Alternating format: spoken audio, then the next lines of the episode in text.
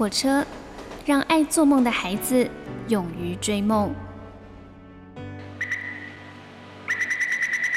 我们相信梦想就在下一站的捷运出口。每一班列车都装载了许多人的故事，关于成长的，关于爱恋的，关于亲情的。欢迎搭乘张曼娟的幸福号列车，列车长张曼娟和您一同分享幸福的时刻。你所搭乘的是第二个小时的幸福号列车，我是列车长张曼娟。我们来听听这首歌，一起来回忆一下小时候在一起玩、一起啊长大的童年伙伴们。这首歌是周志平所演唱的《青梅竹马》。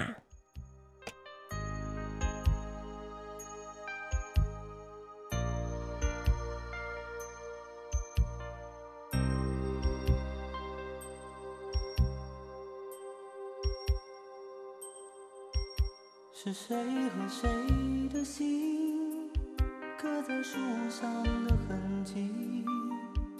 是谁和谁的名留在墙上未曾洗去？虽然分手的季节在变，虽然离别的理由在变，但那些青梅竹马的爱情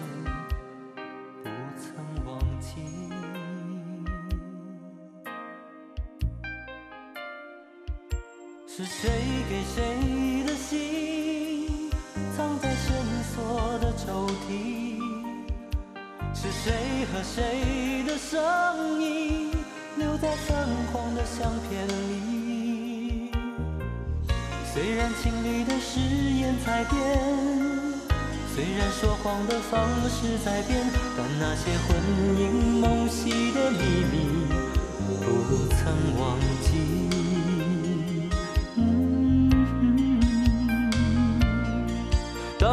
唱着一些无聊的歌曲，谈着爱与不爱的问题，幻想是林黛玉爱着贾宝玉，或是牛郎织女约在七夕。而那些做过的梦，唱过的歌，爱过的人，那些我们天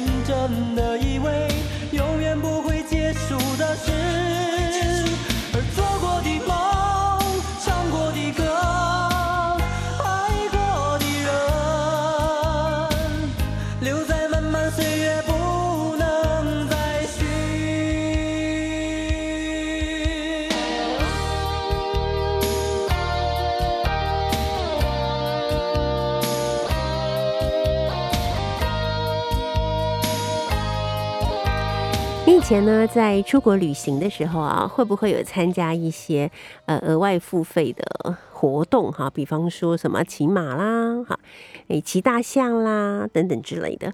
那我的印象中最深刻的是很多年前了，现在算起来大概差不多快要将近三十年前，二十几年前。那时候呢，跟家人呢就一起去了印尼旅行啊。那那一次的旅行有两个。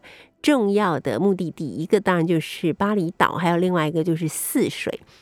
那我们到了泗水那边，它其实是一个转机的地方，但是我们在泗水也安排了一个骑马在黎明时分穿越沙漠去火山口看日出。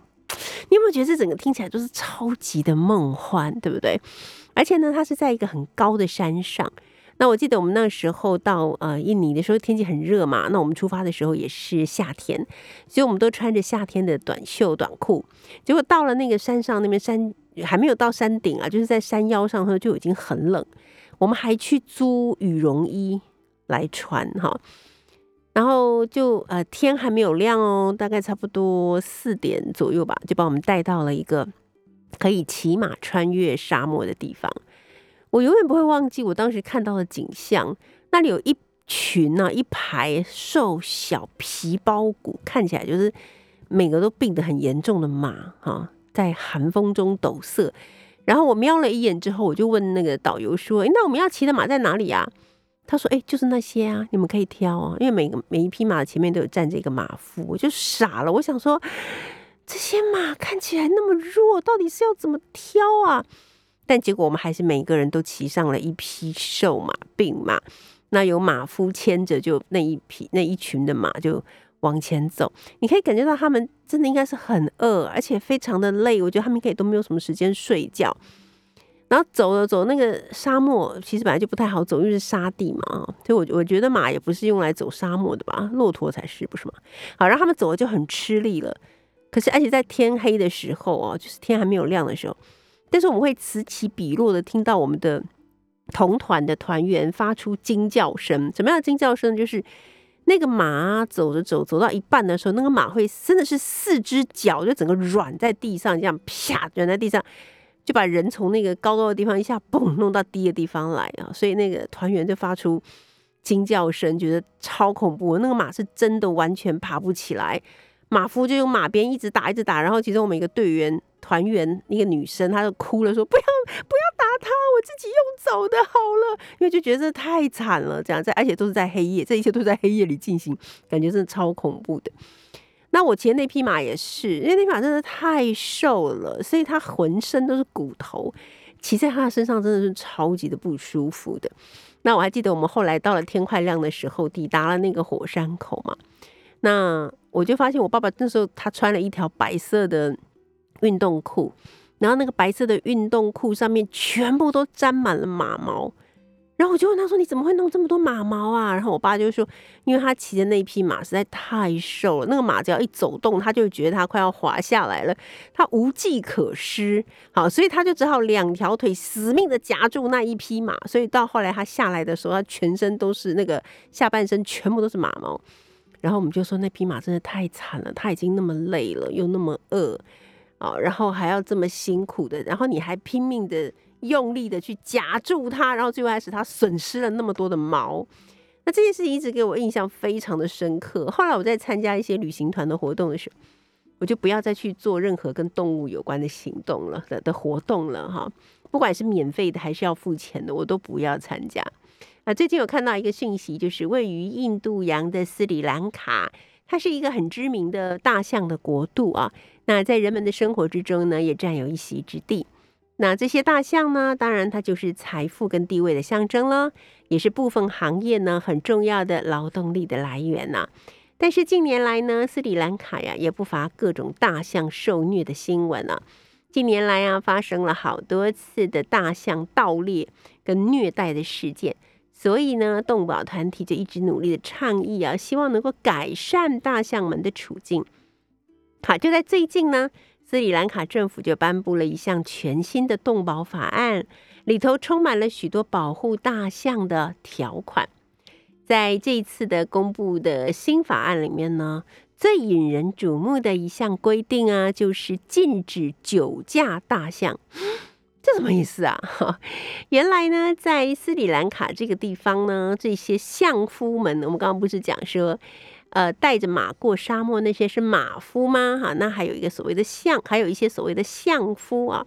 他们呢，很常常呢都在工作期间喝酒，甚至于是喝的酩酊大醉。但是大部分出钱呢聘请相夫的人呢，也都会容忍这些人喝酒，甚至于喝到酒醉的这种行为啊。因为大家都觉得说，相夫就是必须要喝酒才有办法来应付行为失序的大象。这个，这个到底是什么逻辑啊？就是，呃，有一头假设有一头大象，它行为失序了，然后就已经失控了，对不对？然后竟然觉得说，要一个喝了酒的人，就是一个失控的人来对付一个失控的大象，不知道这个逻辑在哪里耶？那讽刺的是呢，相夫们酒后失序，用残酷的手段来对付大象，这才是导致了大象暴力行为的主要原因。对，并不是大象自己突然之间就俩拱，而是因为他们被很残酷的手段、不正当的对待方式，所以他们才会俩拱啊。好，因此呢，在这一次的斯里兰卡政府新公布的。动保法案里面呢，是禁止相夫们在上工跟骑乘大象的时候饮酒或者是服用有害的药物，就变成了很重要的一环哈。而且呢，大象的工时也要有上限，禁止大夜班的工作，是不是？你看那些当年在泗水的那些马，多惨啊！哈，他们根本就没有休息的时间，没有吃饱的时间哈。那至于那些呢，被用于观光产业中的大象呢？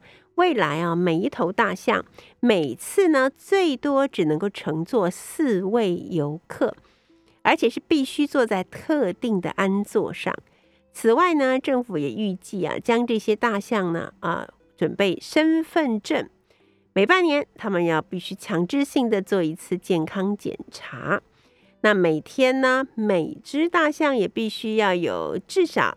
两个半小时的洗澡时间，其实对大象来讲啊，洗澡是一件非常重要的事情啊。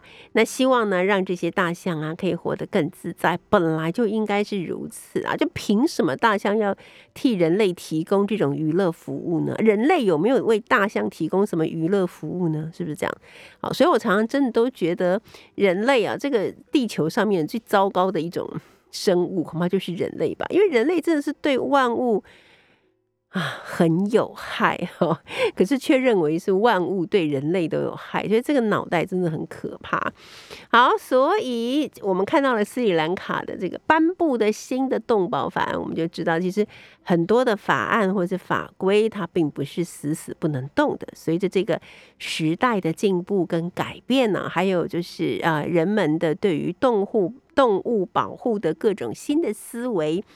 其实我们可以让我们的这个世界啊变得更好，能够让人与万物之间的共存能够有更多善意的表达跟呃举措哈，这是我们作为一个所谓的万物之灵应该要做的事情。好的，今天我们来跟大家聊聊保护你的孩子，就是给他最好的爱。我们来听听这首歌，陈绮贞所演唱的《孩子》。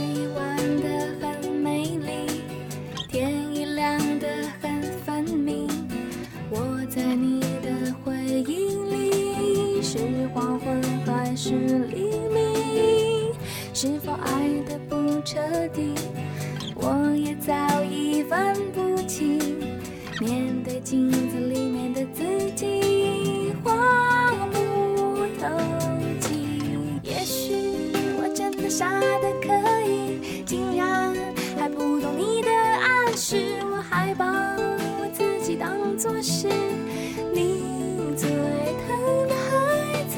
我想，我真的傻得可以。其实，我已经迷失自己，我还把我自己当做是。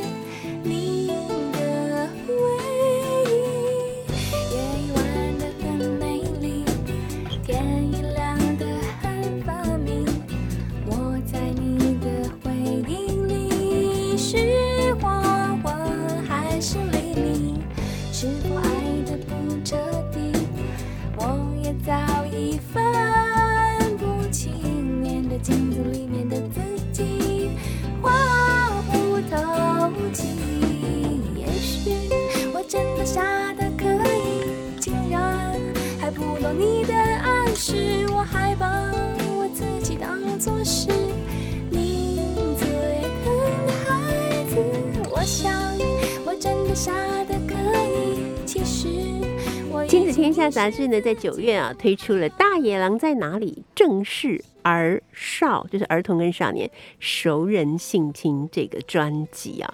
那根据亲子天下的报道呢，二零二零年在台湾有将近六千个孩子被通报为性侵被害者。其实这是我们看得见的数字，还不包含了黑数。在这群受害者之中呢，有高达百分之六十五的被害人其实未满十八岁。也就是说，在台湾这片土地上，平均每天呢就有十六个孩子成为性侵的被害人，而八成是孩子的熟人所下的手。也许你可以说啊，真的吗？有这种事我从来都不知道。但是你现在知道了，那么我们到底可以做些什么呢？今天的第二个小时幸福号列车，我们就是邀请到了亲子天下媒体中心的资深记者李佩璇。来，让我们一块了解，并且帮助这些说不出口的孩子。Hello，佩璇，你好，老师好，大家好，我是佩璇。是我现在手上有拿到了一个图表，在这个图表之中呢，呃，很清楚的告诉我们说，在性侵被害人中，六成五是没有成年的啊，然后再来就是儿少性侵的加害人有超过八成是。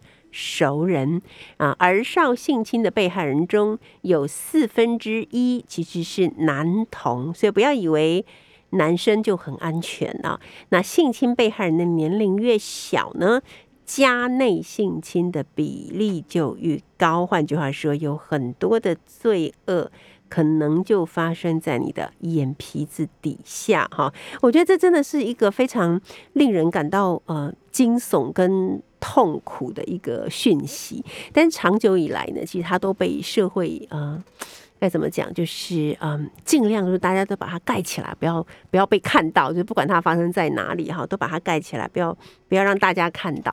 那我自己觉得说，这这件事情呃必须要呃大声的讲出来，其实是源自于我自己个人的一个呃经验哈。虽然我在之前就呃写过，我在十几年前就写过。一个故事，在这个故事里面，我就写到一个女儿是被父亲小时候是被父亲呃性侵的故事啊，以及全家人都不相信他，然后最后他甚至于被送进精神病院，因为大家都说他说谎，说他有病这样的故事啊。那后来几年之后，呃，我有一次就在我的节目里面一个偶然，我就访问到了一位呃插画家，一位艺术家啊，他叫做陈杰浩哈，他是一个男生。那杰浩出版过一本书《不再沉默》，就是在描写自己三岁那一年就在呃保姆家里面被性侵的故事。那就为这个儿少性侵呃的幸存者来发声。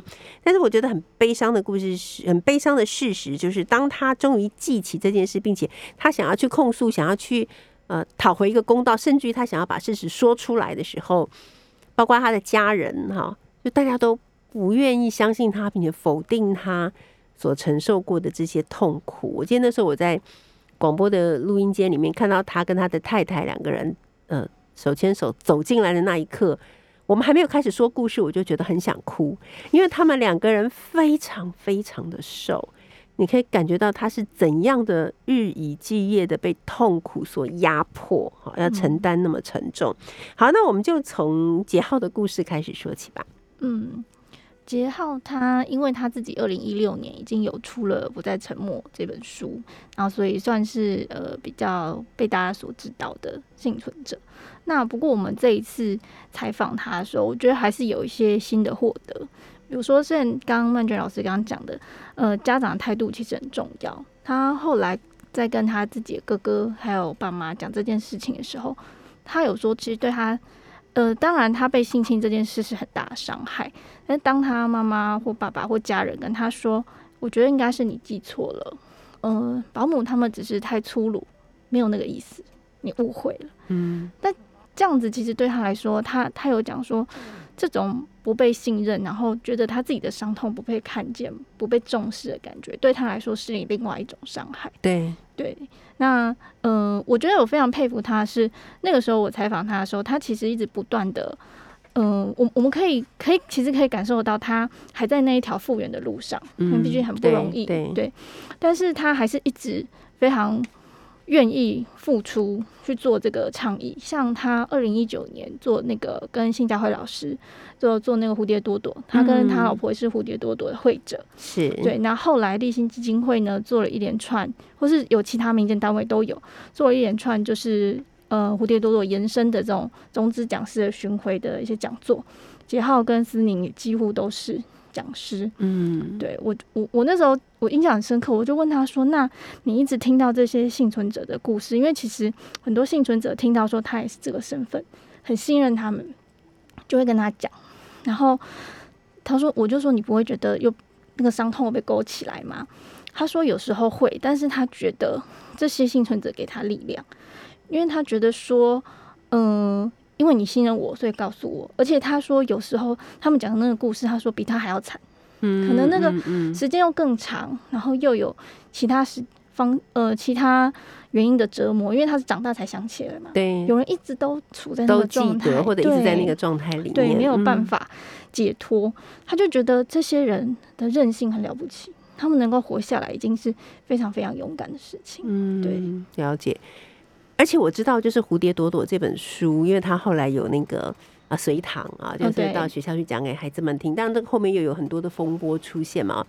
那甚至有一些家长就会抗议说：“我不要让我的小孩读这个书哈，或者是说，呃，学校不应该呃进这本书什么之类的啊。”就是我觉得，其实在这个嗯儿童儿少被性侵的这些事件的背后，我觉得应该要真正去面对和觉醒的人，其实是家长。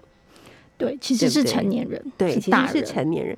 你为什么会觉得这个事情不要谈呢、这件事情不要让孩子知道啊，这件事情为什么会这样？当你带孩子出门去上上街，在过马路的时候，你会告诉孩子说，那些车子开得很快，你要小心，看到红灯你就要停下来。你不是会这样跟孩子说吗？那为什么在他们面对自己的身体跟他的性自主被侵害的时候，你不想先告诉他呢？对，其实我觉得这一点，刚刚万卷老师讲的很好，就是呃，其杰浩也一直提醒，就说儿少被性侵这件事，所有的责任都在大人身上，没错，孩子是完全没有责任的。你包含是你怎么观察，你怎么保护，你怎么教导你的孩子。那刚刚讲到的就是身体，就是这种身体自主权的建立。其实随便举一个例子，像小孩子很可爱，我们看到就会说啊抱一下啊，亲一下啊。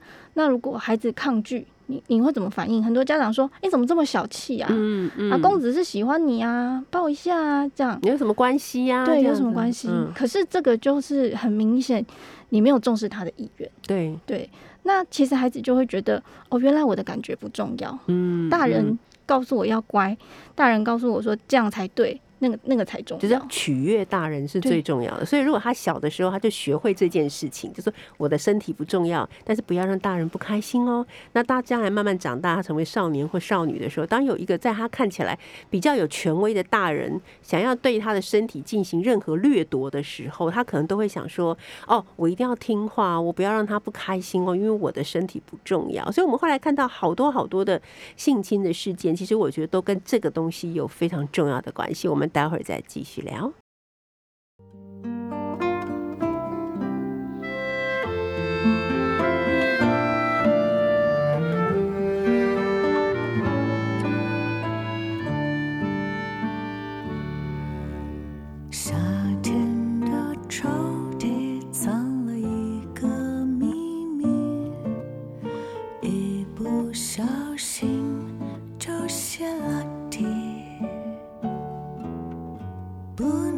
诉他，不能告诉他，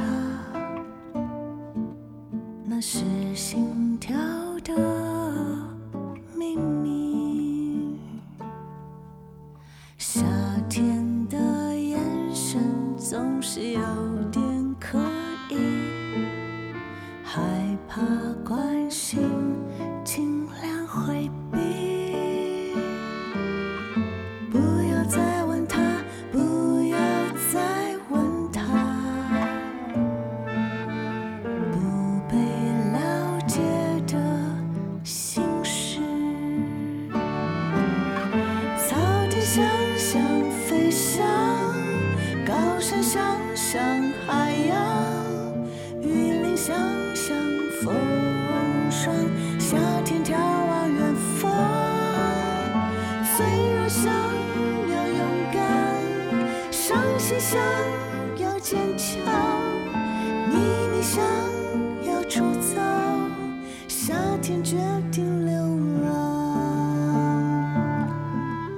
收听的是第二个小时的幸福号列车，我是列车长张曼娟。我们现在听到这首歌是万芳所演唱的《夏天的秘密》啊。那我相信每一个人在成长的过程之中都有一些小秘密，但如果哪一些秘密就是你连自己都不敢回头再看，或者看起来就觉得无比的恐惧和痛苦，那又当如何呢？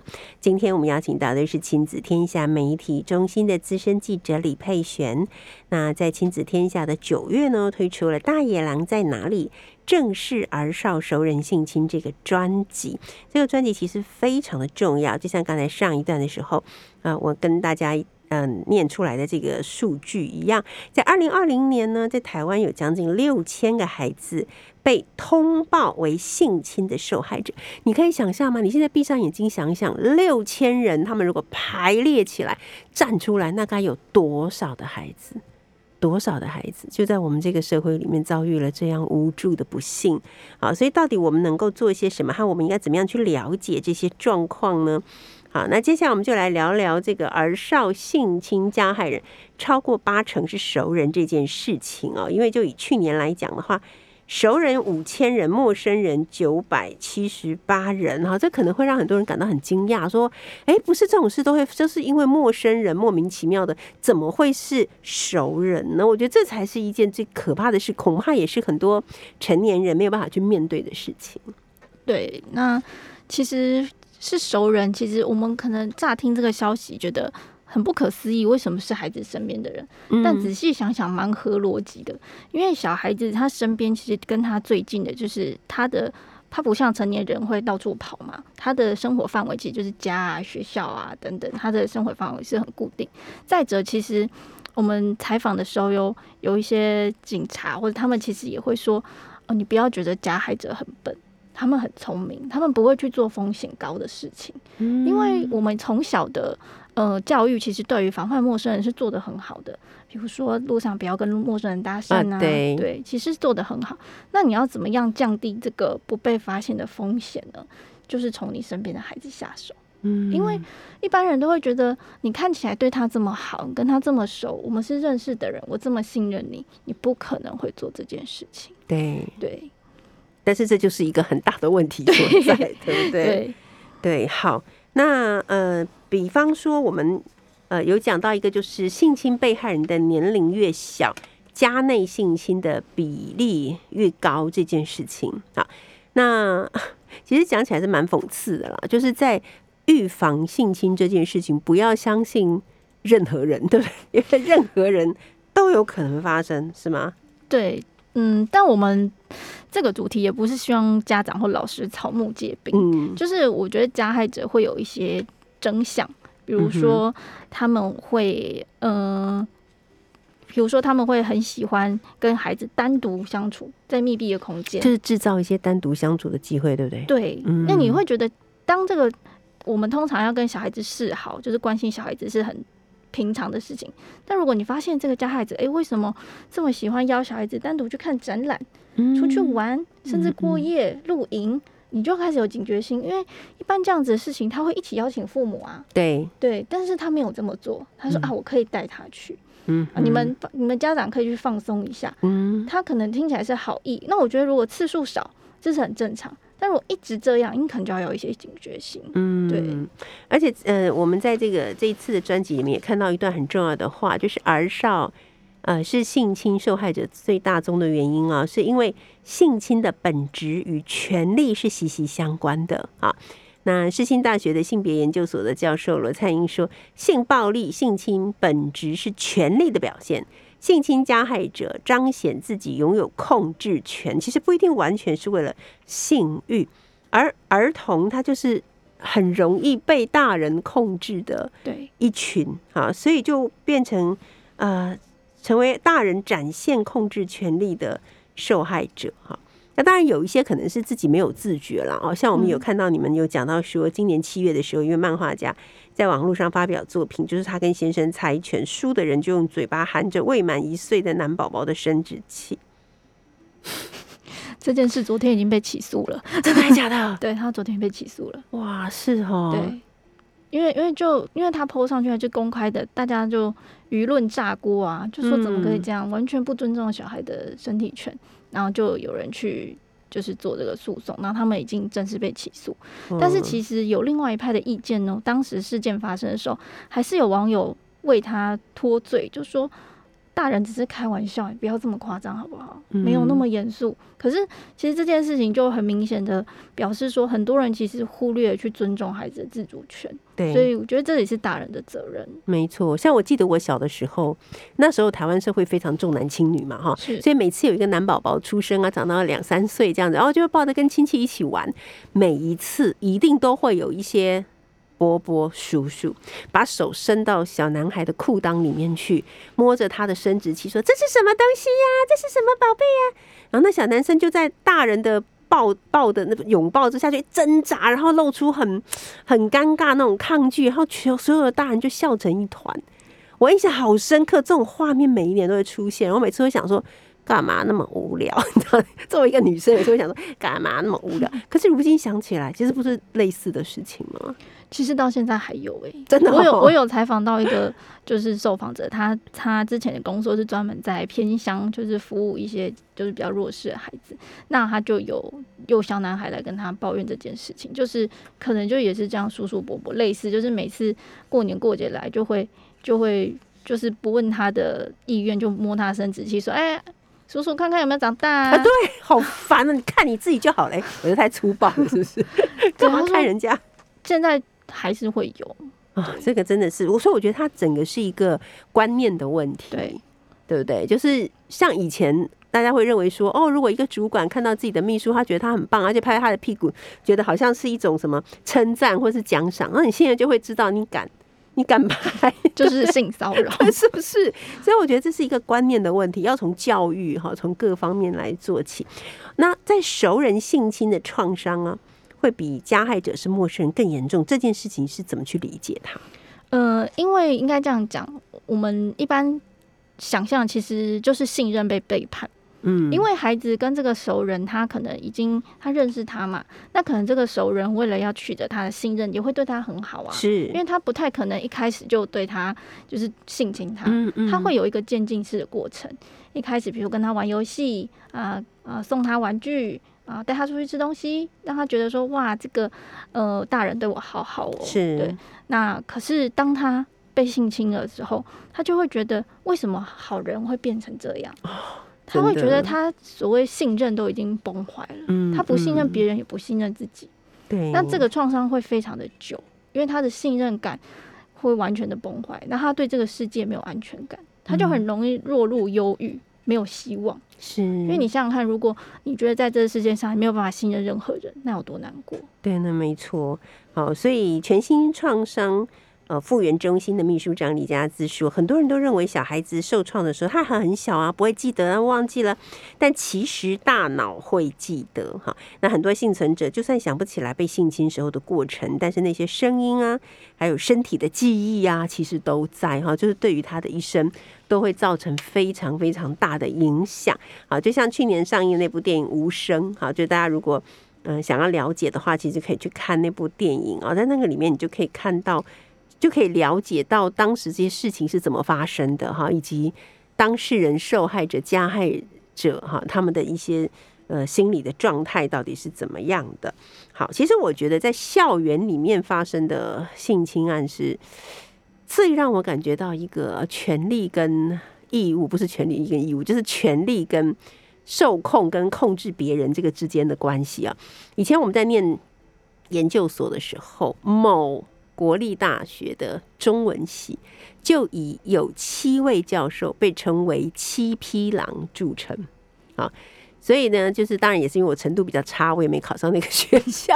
然后在写论文的时候，我当然完全避开这七位教授。有同学，我有班上有女生的同学，他们就真的就是成为了这个呃教授，就是他们的指导教授、指导老师。他确实是有跟我分享了一些，在我听起来觉得非常。危险和可怕的过程，但是他们都是在，比方说中文学界这个领域里面有头有脸的人，都是非常备受推崇的人，哪怕他们身上都背着“我是狼”这样子的标签，但他们在学术界还是那种含水会结冻的人？这到底是怎么一回事呢？哈，我们待会再聊。先来听这首歌，张悬所唱的《宝贝》。耶哒啦哒啦哒。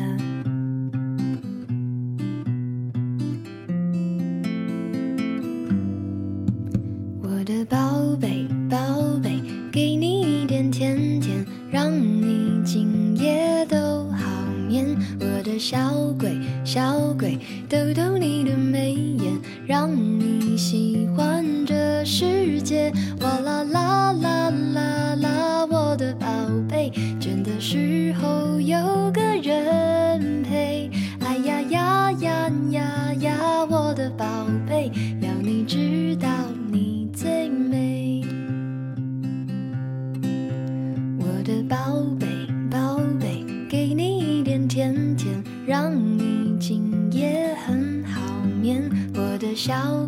小鬼，捏捏你的笑脸，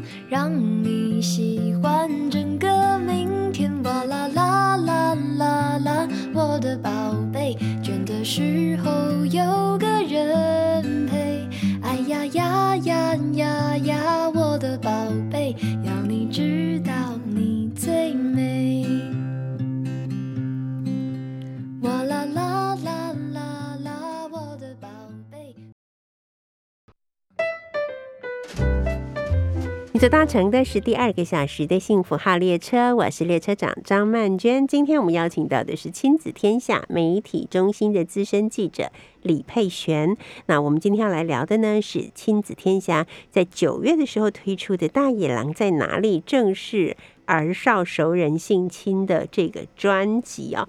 那佩璇这个专辑其实就是分成网络版跟杂志版，对吗？对，网络版是呃所有的比较完整的所有的文章，大概九篇，总共有九篇的文章都在上面。嗯那杂志这边呢，就是收录一些呃，比如说刚刚讲的杰号的故事啊，或者说一些数据的解析，让大家看一下概况。OK，了解。所以如果想要了解更完整的资讯的话，其实在网络版是更容易获得哈，比较完整的资讯。那像刚才在呃上一段的时候呢，我有跟呃佩璇跟大家分享，就是像我们中文学界啊，长久以来都有这样的问题。那后来我才发现说，在其他的领域里面，好学术领域里面有很多类似这样。那更要命的事情，就是因为嗯。指导教授他可能就是掌握了你的生杀大权嘛，他要你过还是不要你过，所以很多人可能为了能够顺利的通过，这就必须要委曲求全吧，好，或者是做出一定程度的妥协。那我在想说，像在校园里面，我们也是常常看到或者听到类似的，那他们更小，因为像我们等于像我们在念研究所的时候，我们都已经超过二十岁了，其实。我们是有可以选择，只是你要不要选择。可是那些十岁、十几岁或者更小的孩子，他们根本没有所谓的选择权嘛。像我就有看到你们有引了一个呃监察院纠正文字号啊一零九校正零零一一的这个是二零二零年五月的一段文字，说我们一个一个被叫到后面的小房间，就是音控室啊。然后他就是老师啊，就开始摸我摸臀部，被抚摸的过程。他会说，别人要脱你内裤的时候，你就是要拒绝对方哦。然后说，老师现在就是在对你示范教学，这看着多么的恐怖。对，其实我们那时候采访那个司改会的主任，他以前在那个人本基金会的时候帮忙处理一些就是校园性侵的案件，他就有讲说，这种老师啊，在学校里面的老师会做这件事情，其实他们都是智慧犯。智慧犯，嗯，就是他，你想想看，他可以通过层层的甄试取得教师这个资格，是表示他并不是阿猫阿狗啊。对啊，对，那他会做这件事情是经过一种缜密的布局，然后去做。像刚刚老师念的这个例子，他就是假装他在做性教育，实质是在做性侵这件事情。嗯，那其实老学小朋友真的很难去分辨，而且他即使觉得不舒服，他可能当下因为老师的权威，他也不敢真的怎么样。对他就算拒绝了，就是他也会担心老师可能会责骂他。对。可是像刚才我们节目还没有开始前，你有讲到一个，就是呃，我们这时候就忍不住要来插一件事情。难道我们听了这么多这么不应该发生的极大的罪恶的事情之后，那我们可以做些什么呢？因为刚才你有讲到说，像有一些家长，他可能就在呃聆听孩子叙述学校故事的时候，去发现了别的孩子的一些问题，对不对？对，其实我们会做这个专题，很大一部分是想要提醒大家说。第一就是不要觉得这件事情离你很远，它其实是在你身边。第二就是如果你有心的话，每一个人都可以成为孩子的重要他人。意思就是说你都有机会救这些孩子。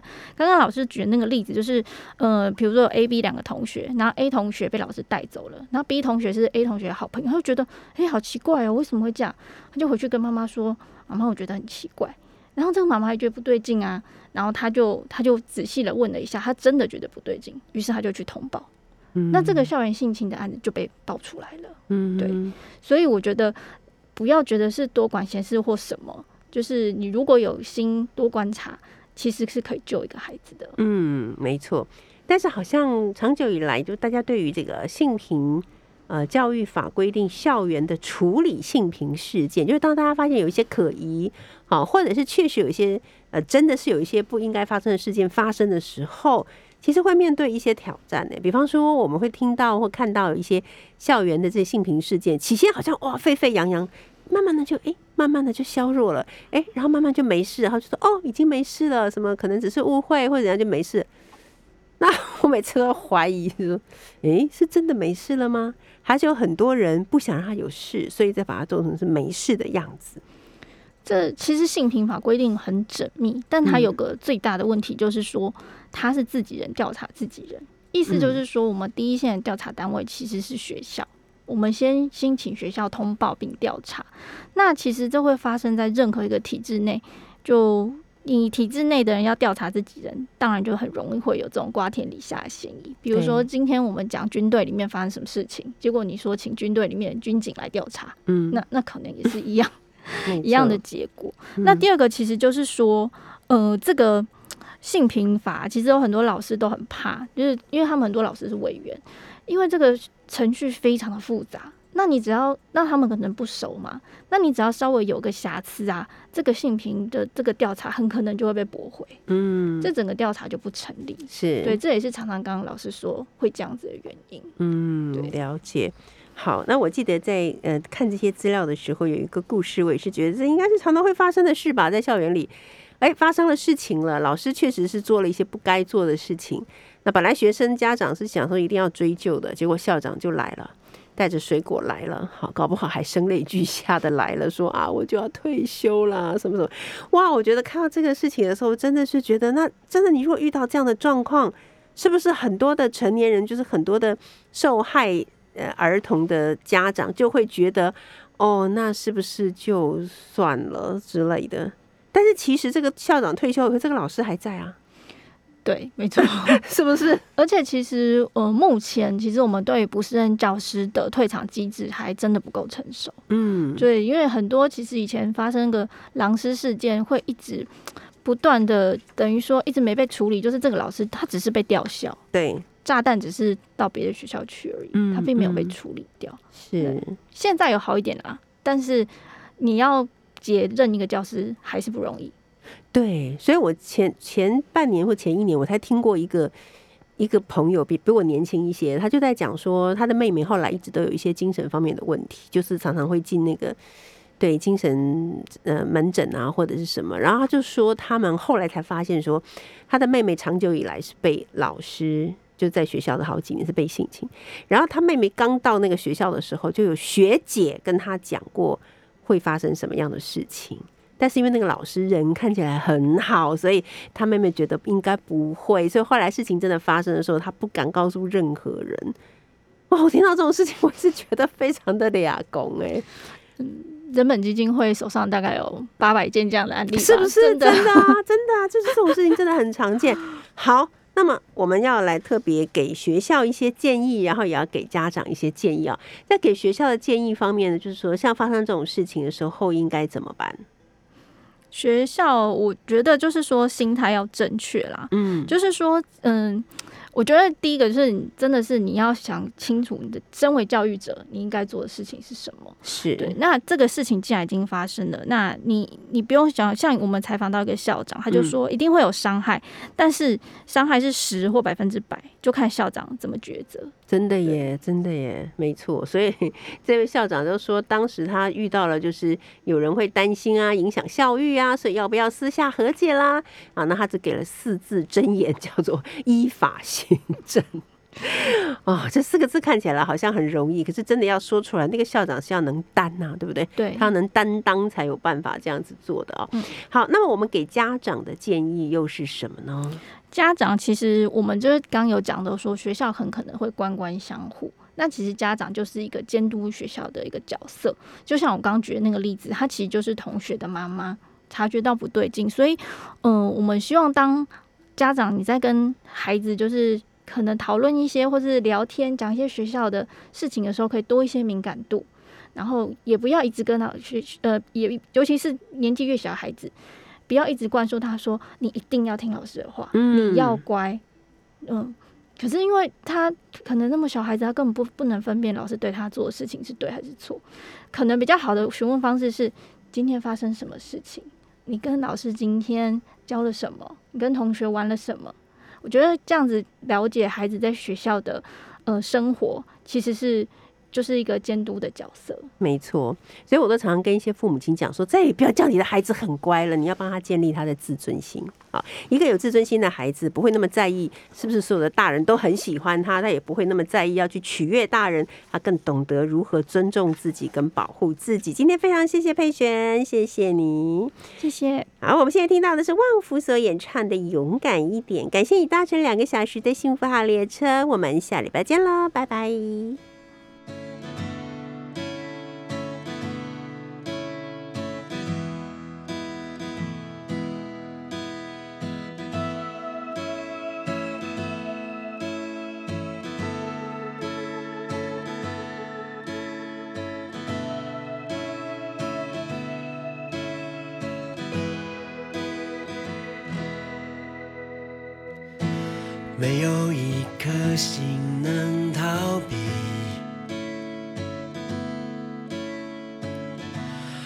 一箭穿心的三言两语，受了伤却还在呼吸。